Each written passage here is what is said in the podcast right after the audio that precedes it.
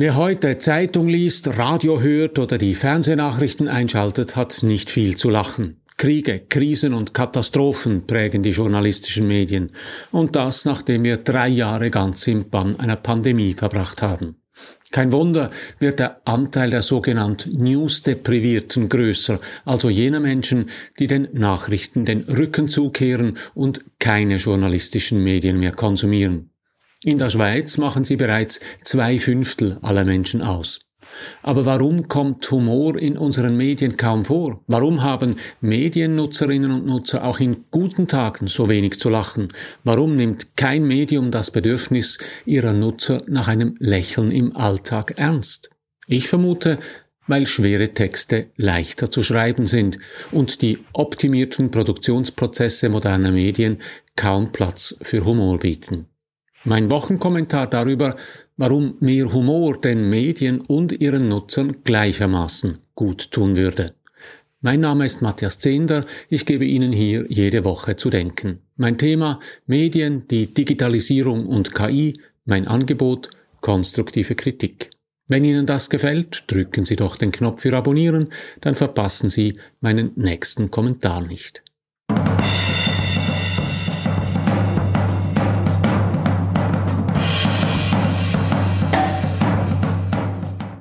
Auf dem Lesetisch in meinem Wohnzimmer liegen jeweils die neuesten Ausgaben der Zeit, des Spiegel, des Atlantic und ähnlicher Lesestoff, etwa Uninova, das Magazin der Universität Basel und natürlich das Schweizer Medienmagazin Edito.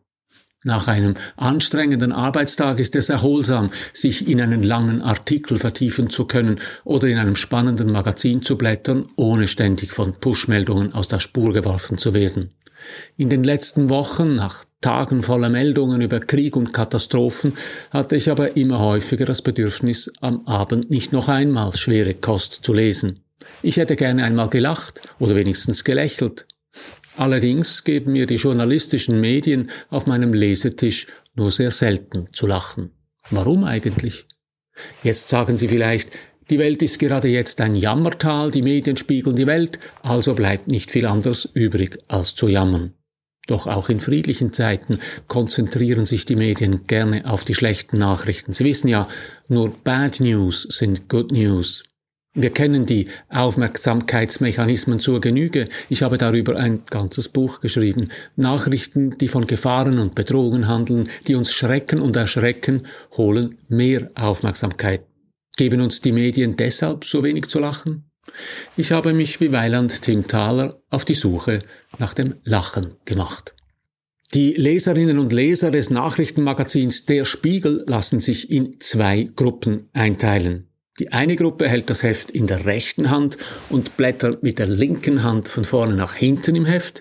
Die andere Gruppe hält das Magazin in der linken Hand und blättert von hinten nach vorne im Spiegel.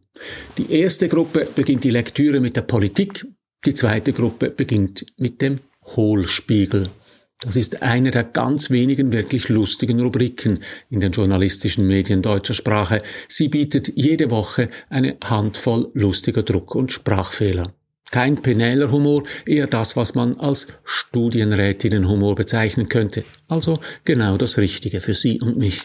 Da finden sich Schlagzeilen wie zwölf von acht Menschen sind von Mathe überfordert. Oder Auto fährt nach Kollision mit E-Bike davon. Oder Ampel einigt sich beim Verkehr. Es sind Schreib- und Sprachfehler, die mir zuverlässig ein Lächeln auf die Lippen zaubern. Bloß es ist eine einzige Spalte, also ein Drittel einer Seite in einem Magazin von im Schnitt 130 Seiten. Davon abgesehen haben Spiegelleser wenig zu lachen. Wer in deutscher Sprache ernsthaften Journalismus betreibt, muss offenbar ernst bleiben. Ausnahmen von dieser Regel gibt es nur ganz wenige. Meine Großmutter hatte Reader's Digest abonniert. Ich erinnere mich, dass ich als Junge immer in den kleinen Heften geblättert und die lustigen Seiten gelesen habe. Ich habe deshalb beim Verlag nachgefragt, ob es diese Seiten immer noch gibt. Die Antwort in der Tat spielen humorige Rubriken wie Lachen und Menschen seit Jahrzehnten eine wichtige Rolle in der Themenmischung unseres Hefts, schreibt Reader's Digest. Mehrere Leserbefragungen hätten bestätigt, dass diese Inhalte eine liebgewonnene Tradition geworden seien. Unterhaltsames zwischen den manchmal schweren Gesundheitsartikeln und dramatischen Geschichten trage zur Auflockerung und damit zum Lesevergnügen bei. Darüber hinaus nutze der Verlag die Rubriken auch als Instrumente zur Leserbindung, indem originelle Einsendungen seines Witze oder Anekdoten honoriert werden. Eine der wenigen Ausnahmen in der Schweiz ist Watson. Das Online-Nachrichtenportal hat ein eigenes Ressort Spaß. Hier finden sich Rubriken wie Fail Dienstag mit Bildern und Videos aus dem Internet, die kleine Unfälle und andere Beweise menschlichen Scheiterns zeigen. Das Besondere daran, oft finden sich mehr und lustigere Bilder und Videos in den Leserkommentaren als in redaktionellen Beiträgen. Die Rubrik Cute News hat sich ganz den sprichwörtlichen Jö-Bildern verschrieben und zeigt Fotos von Tierbabys und anderen Herzigkeiten. PickDump zeigt eine aktuelle Auswahl von im Internet kursierenden Memes. Wenn Sie also einmal wissen möchten, wie das große weite Netz auf Aktualitäten reagiert, konsultieren Sie diese Rubrik. Journalistisch am interessantesten sind sicher die regelmäßigen Zusammenstellungen aktueller Karikaturen. Watson ist meines Wissens das einzige Medium, das regelmäßig gute Überblicke über politische Karikaturen und Cartoons gibt. Auch bitterböse Zeichnungen zum Krieg in der Ukraine sind darunter. Ich bin offensichtlich nicht der Einzige, der regelmäßig das Ressort Spaß von Watson konsumiert. Maurice Thirier, der Geschäftsführer von Watson, sagt auf Anfrage, die Unterhaltung und damit auch der Humor sind einer der drei inhaltlichen Grundpfeiler des Redaktionskonzepts und journalistischen Vollprogramms von Watson. Auch im Markenkern, im Markenversprechen und damit im Angebot im Werbemarkt sei der Humor ein wichtiges Distinktionsmerkmal gegenüber anderen Anbietern. Und ja, das zahlt sich aus. Er bestätigt damit indirekt meine Vermutung. Wenn der Humor ein wichtiges Distinktionsmerkmal ist, dann bedeutet das, es gibt kaum andere Angebote, die sich durch Humor auszeichnen. Die These scheint sich zu bestätigen, wer journalistische Medien konsumiert, hat kaum etwas zu lachen. Bloß, warum ist das so? Warum scheint der seriöse Journalismus im deutschsprachigen Raum den Humor zu scheuen wie der sprichwörtliche Teufel das Weihwasser? Denn außerhalb der angeschriebenen Rubriken haben Leserinnen und Leser wenig zu lachen mit den hiesigen Medien. Ganz offensichtlich verstehen Medien unter ernsthaftem Journalismus ernsten Journalismus. Das war nicht immer so. Erich Kästner und Kurt Tucholsky sind nur zwei bekannte Namen von Journalisten aus der Zeit der Weimarer Republik, die es verstanden, ernsthafte Gedanken in leichte Gewänder zu kleiden und die Menschen im Deutschen Reich mit einem Lachen zum Denken zu bringen. Die letzten Überreste davon finden sich heute nur noch in den Karikaturen eines Peter Gut oder eines Chapat. Außerhalb der bitterbös witzigen Zeichnungen ist der Humor von stromlinienförmigem Bierernst aus den Medien vertrieben worden. Die meisten Nachrichten lesen sich so, als handelte es sich um das Skript von Leon Huber, der die Nachrichten mit größter Gleichmut zu verkünden pflegte. Selbst als im Mai 1981 Vermummte die Tagesschau stürmten und sich hinter ihm mit einem Transparent aufbauten, blieb er unbewegt. Ein Sprecher vom Schlage eines Leon Huber ist die perfekte Besetzung für eine Nachrichtensendung. Es wäre aber keine gute Idee, das ganze Fernsehprogramm im Stil von Leon Huber zu gestalten. Genau das aber machen viele Medien.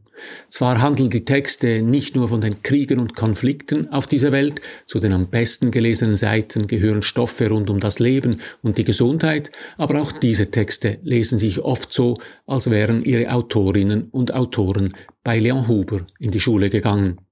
Selbst der hundertste Geburtstag von Loriot diese Woche gab kaum Anlass zu lachen, sondern war vielmehr Thema von tiefschürfenden Analysen über den Humor im Allgemeinen und denjenigen der Deutschen im Besonderen. Zitat aus der NZZ über Loriots legendäre Nudelszene. Pathos und Pasta sind hier in einer Szenerie männlicher Urängste zusammengebracht, wie sie sich Sigmund Freud nicht besser hätte ausdenken können. Wenn Loriot auf seiner Fernsehcouch sitzt, dann liegt in Wahrheit das erweiterte deutsche Sendegebiet auf einer ebensolchen. Damals war es so und es ist so geblieben. Das mag durchaus klug sein, lustig ist es nicht. Jetzt fragen Sie sich vielleicht, warum der alte Mann so lautstark darüber jammert, dass ihm die Medien kaum Anlass zur Heiterkeit geben.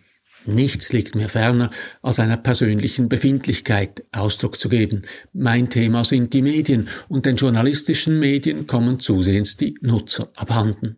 Die Zahl der sogenannten News-Deprivierten hat in den letzten Jahren kontinuierlich zugenommen. So wird in Mediennutzungsanalysen jene Gruppe bezeichnet, die über alle Medienkanäle hinweg von einer Unterversorgung an Nachrichten geprägt sind, wie es das Forschungszentrum Öffentlichkeit und Gesellschaft FÖG der Universität Zürich definiert.